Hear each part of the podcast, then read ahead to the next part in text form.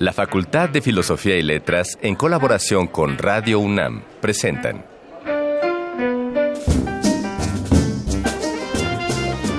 Lecturas de pasillo y debates de jardinera. Pensamientos de biblioteca y encuentros de ludoteca. Cátedras extraordinarias fuera del aula.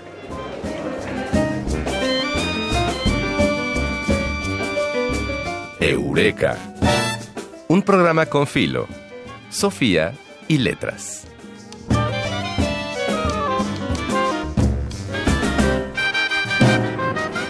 Toda persona que en algún momento se haya dedicado a la escritura creativa conoce el espanto de enfrentarse a la primera página en blanco de cualquier texto. Y no es para menos. Las primeras palabras determinarán la atención del lector. En cinco líneas se puede decidir si uno ama u odia un libro y en un todo a su autor. No queremos su odio claramente y por ello es que nos enfrentamos a la dificultad de saber. ¿Cómo vamos a iniciar para ustedes esta nueva producción de Radio UNAM? Y, so pena, Anamari, de caer en un lugar común, dos palabras parecen las más adecuadas.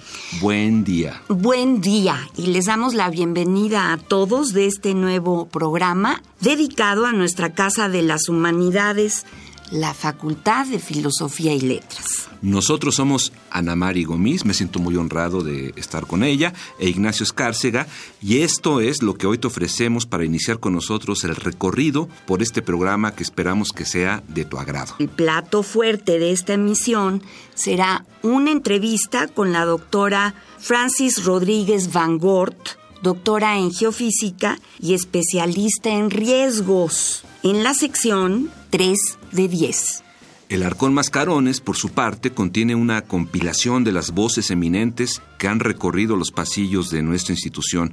En este caso, y con motivo de su centenario, la voz de el maestro Juan José Arreola. La sección Yo solo sé contendrá datos de interés y anécdotas peculiares ocurridas entre los pasillos de filosofía y letras. Créanme que hay un montón de esas. Y en este caso hablarán sobre Juan José Arreola. Y la intención de Voces de Alameda será la de mantenernos al tanto de las actividades culturales abiertas al público dentro de la facultad. Nosotros somos Ignacio Escárcega y Ana Mari Gomis. Y esto es Eureka. Bienvenidos. Bienvenidos.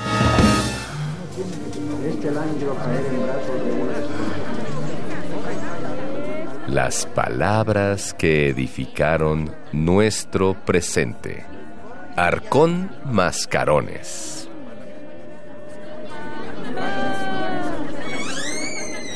Para inaugurar el espacio del Arcón Mascarones y aprovechando, como decíamos hace un momento, el centenario del nacimiento, tenemos el honor de presentar el siguiente audio del maestro Juan José Arreola recitando uno de sus cuentos breves más reconocibles de la vida literaria y las memorias estudiantiles, Cocktail Party.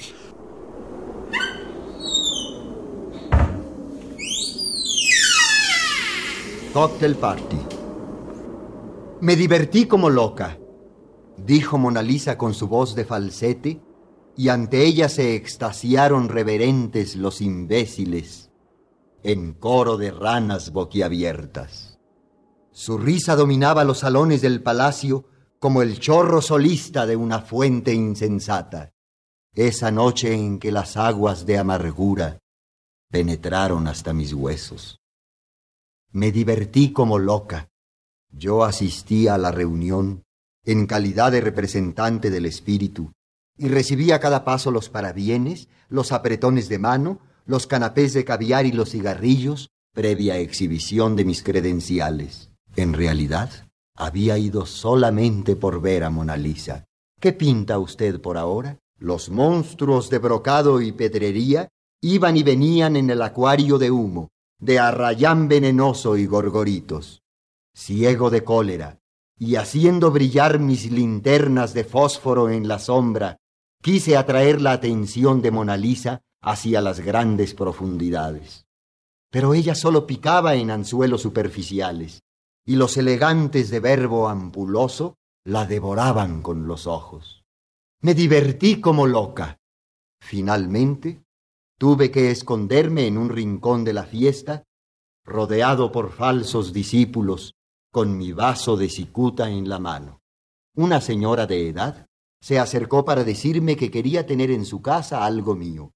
Un pastel de sorpresa para su próximo banquete, una tina de baño con llave mezcladora para el agua caliente, o unas estatuas de nieve, como esas tan lindas que Miguel Ángel modela los inviernos en el Palacio Medici. En mi calidad de representante del espíritu, rechacé cortésmente todas las insinuaciones de la señora, pero la asistí en su parto de difíciles ideas. Me quedé un rato más, hasta apurar las heces de mi último jaibol, y tuve ocasión de despedirme de Mona Lisa. En el umbral de la puerta, con el rostro perdido en su abrigo de pieles, me confesó sinceramente, así, entre nos, que se había divertido como loca.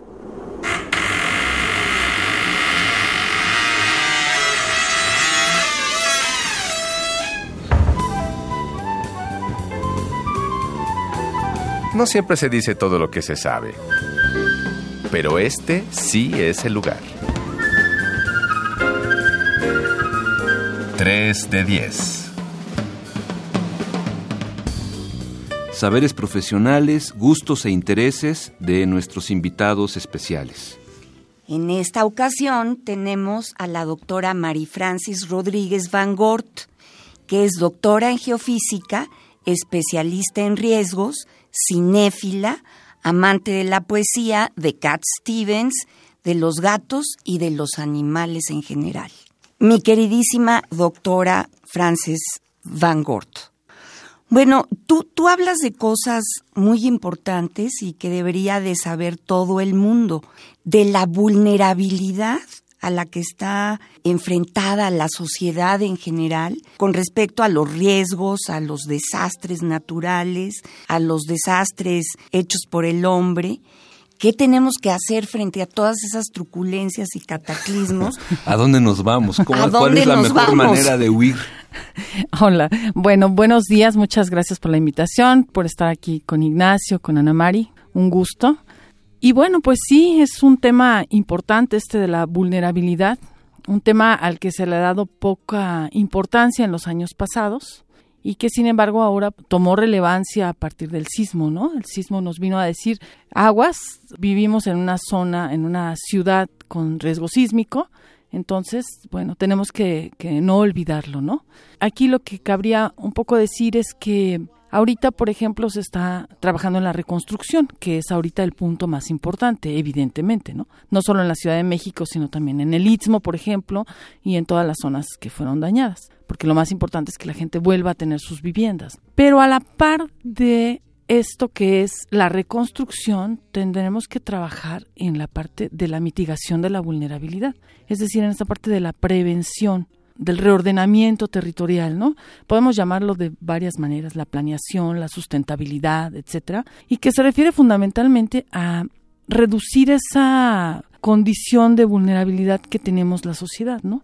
Ante los fenómenos naturales o sociales, ¿no? Ante cualquier tipo de riesgo.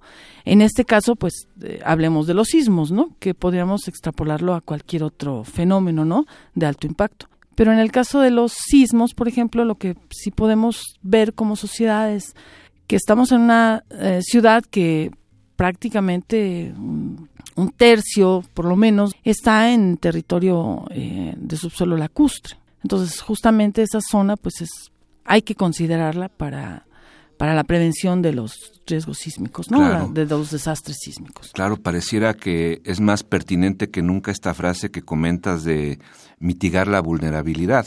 Claro. Y, y, yo creo que esto también pasa por, por el tema de la modificación del lenguaje, ¿no? Porque en alguna de las charlas que he tenido oportunidad de escuchar tuyas, Frances, mencionabas que, por ejemplo, este icono y esta frase que hay en algunos edificios que dice zona de seguridad, en realidad ya está en el territorio del mito, ¿no? Es decir, hay que poner más bien como decías, zona de menor riesgo o algo así. Sí, ¿no? sí, sí, claro. De hecho, es, esa simbología se cambió en la norma y se quitó zona de seguridad. Ahora la norma establece que debe ser zona de menor riesgo. Esto porque no hay una zona de absoluta seguridad en ningún punto, ¿no? Entonces, son zonas de menor riesgo. Partamos de eso, ¿no? Claro. Claro, importantísimo. Sí, hay, hay que partir de que no existe la seguridad total. De eso hay que partir. Como no existe la felicidad total, Exacto. nada es total, entonces hay que entender que, que son zonas de menor riesgo. Y estas están establecidas a partir de que se ha visto cuáles son las áreas dentro de un edificio, de una estructura, que tienen mayor resistencia, es decir, que se caen al final o que no se, o que no se caen, ¿no? que no se colapsan. La ecuación del riesgo, que es algo que de lo que tú hablas, ¿qué es exactamente? Bueno, es un algoritmo un, po- un tanto cualitativo, porque por ahí se ha criticado mucho y se dice esto de que lo usa el CENAPRED, lo usa la ONU, ¿no? Es, riesgo es igual a vulnerabilidad por amenaza o peligro por exposición. Y en este caso la exposición no se refiere a la exposición ante el, ante el fenómeno, que estaría ya dado en el análisis de la amenaza o peligro, o inclusive en la vulnerabilidad, qué tan cerca estoy de ese peligro o no. Aquí la vulnerabilidad se refiere a todo lo que puede perderse, es un análisis, un estimado de todo lo que podría perderse en caso de un desastre tal o, conviviendo con un riesgo tal, ¿no? Entonces se ha criticado esa ecuación porque se dice que si le ponemos valores como 0 o 1, pues ya la anulamos, ¿no? Pero hay que entender que es una es un algoritmo un tanto cualitativo, les repito, que sí le podemos asignar números y ya tendríamos un valor de riesgo 8, riesgo 7, pero eso que nos dice ahí hay que ponderar la, la escala y lo que en realidad tendríamos que, trabajar es si el riesgo es alto, moderado, si es aceptable, si hay que modificar cosas, si es muy alto, ¿no? Y eso nos lleva a modificar cosas. Entonces, más que estar pensando en buscar un número con esta ecuación o con este algoritmo, lo que hay que pensar es en valorar qué tan alto es el riesgo ante algo, el riesgo de una población ante algo, y tratar de mitigarlo, ¿no? Eh, La vulnerabilidad se vuelve muy importante porque no podemos evitar que un volcán haga erupción. Ha- ha- Habrá quienes sí trabajen en esto y eh, pues es muy viable, pero a mí me parece que en lo que tenemos que trabajar es en cambiar las condiciones de la población. Es decir, si la población ya está en un lugar, porque es difícil encontrar un lugar donde no haya ningún peligro, ningún riesgo, ¿no? Si hace rato decías fuera del aire que, que nos fuéramos a Campeche, pero Sí.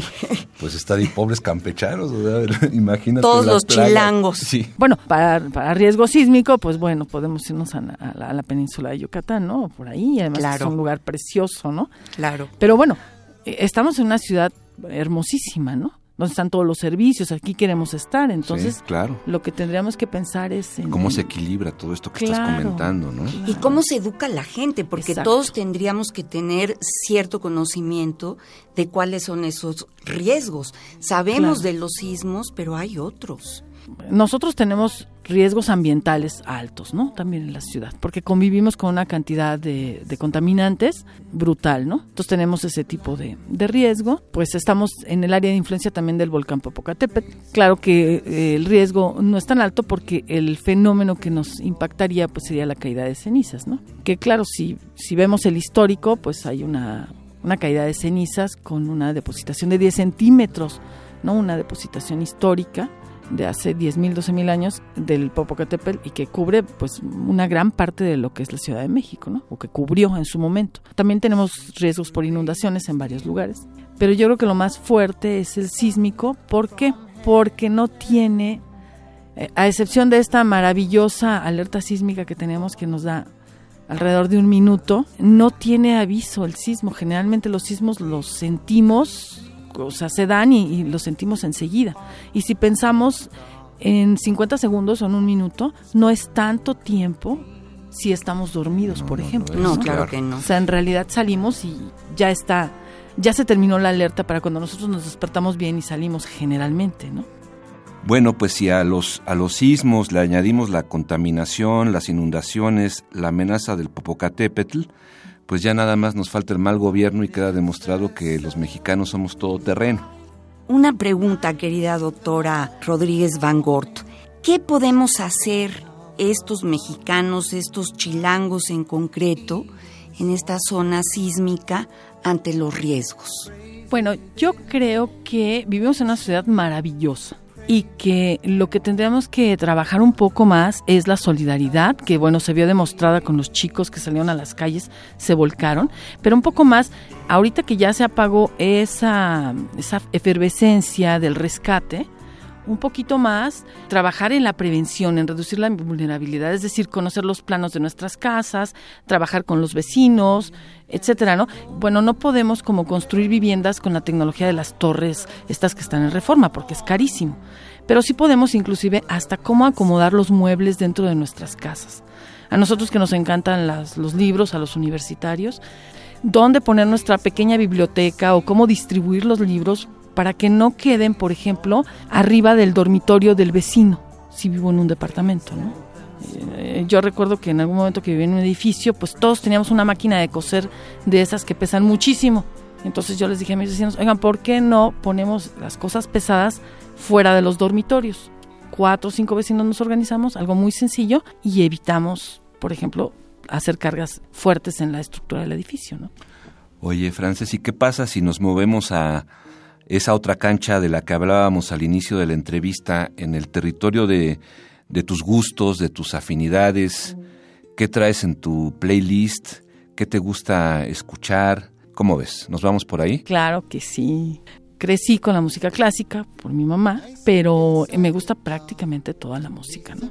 No quiero decir que todo lo que sale de la de los instrumentos musicales o de las letras me agrada, ¿no? En cuanto a la música que sea armoniosa y en cuanto a las letras que generalmente que sean bellas o positivas. No comulgo mucho con esta forma negativa o oscura de las artes. Y bueno, pues Miguel Hernández, claro, de tus, de, poetas preferidos, ¿no? Claro que sí, ahí que Serrat musicalizó dos discos en honor a Miguel Hernández, ¿no? Con la poesía. Con una diferencia de años muy importante, ¿no? Entre el primero y este último. Sí, muchísimos años, ¿no? El segundo estaba precioso, ¿no? Aquel fue famosísimo, ¿no? Lo oímos todos. Y nos sigue conmoviendo, ¿no? Nos sigue, tocando. Escuchamos para la libertad y bueno, pues Claro, por supuesto. Y, y el cine, ¿no? Me, me encanta el cine. Me, me fascina. Es uno de los, yo creo que es de las expresiones artísticas que más me gusta el cine, ¿no?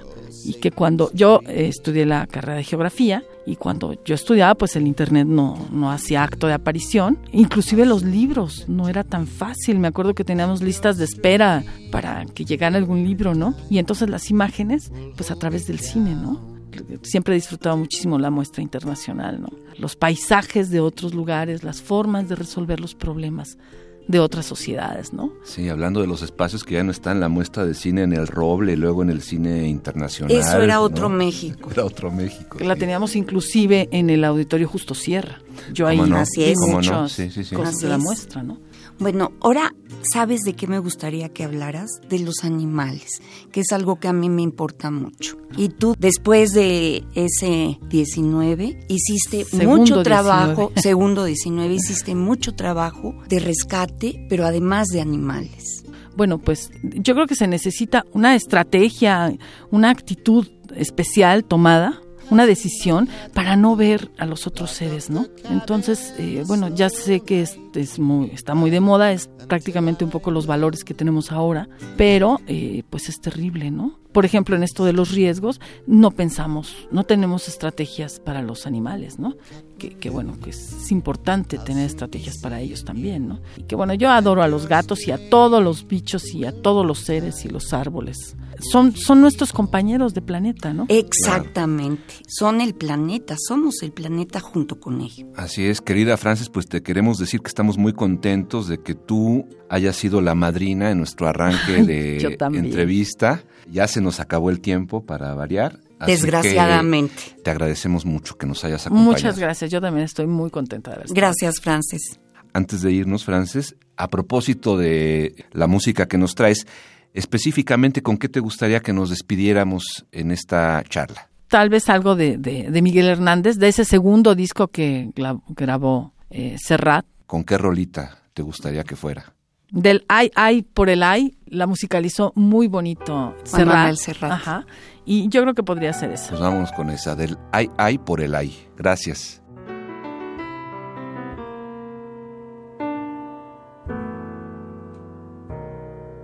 Ay, hijo soy del ay, hijo soy de la y mi hijo, hijo de su padre amargo. Ay, hijo soy de la en un ay fui concebido y en un ay fui engendrado. Del ay al ay por el ay en un ay puse a mi madre el vientre disparatado. Del ay al ay por el ay iba la pobre que peso con mi bulto suspirando. Ay, que voy a mal parir. Ay, que voy a malograrlo. Ay, que me apetece esto, ay, que aquello será malo. Ay, que me duele la madre. Ay, que no puedo llevarlo.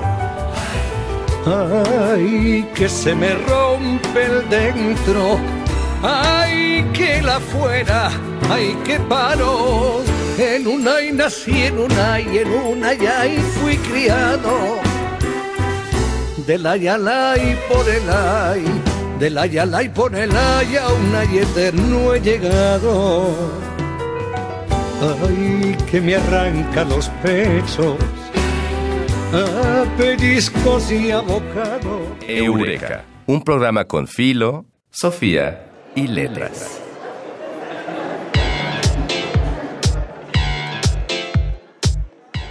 Voces de Alameda tu agenda radiofónica de la facultad.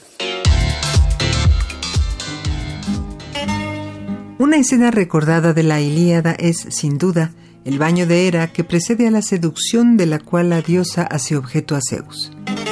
Esta visión masculina o boyerismo artístico es recurrente en el arte de Grecia.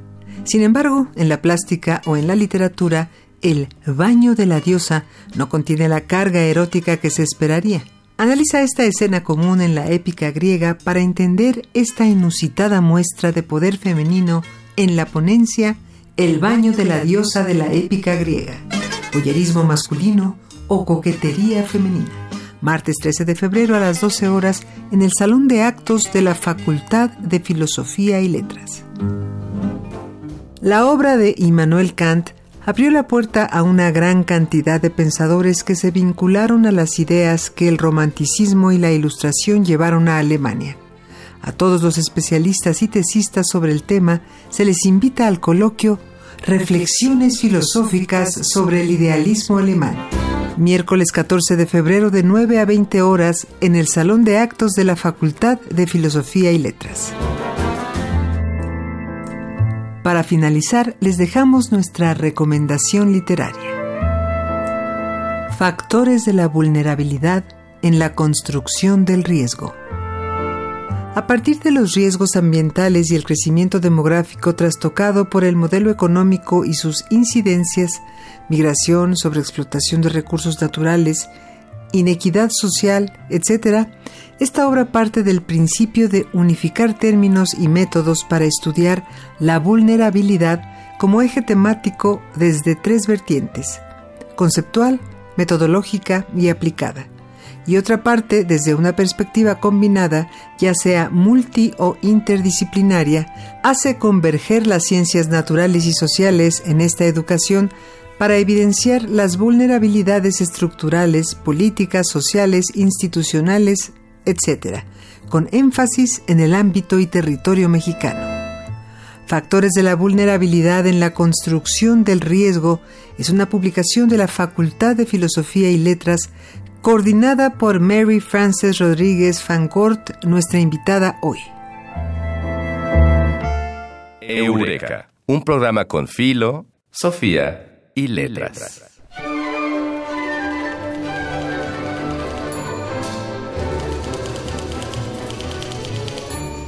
hay cosas que no está de más saber. Yo solo sé...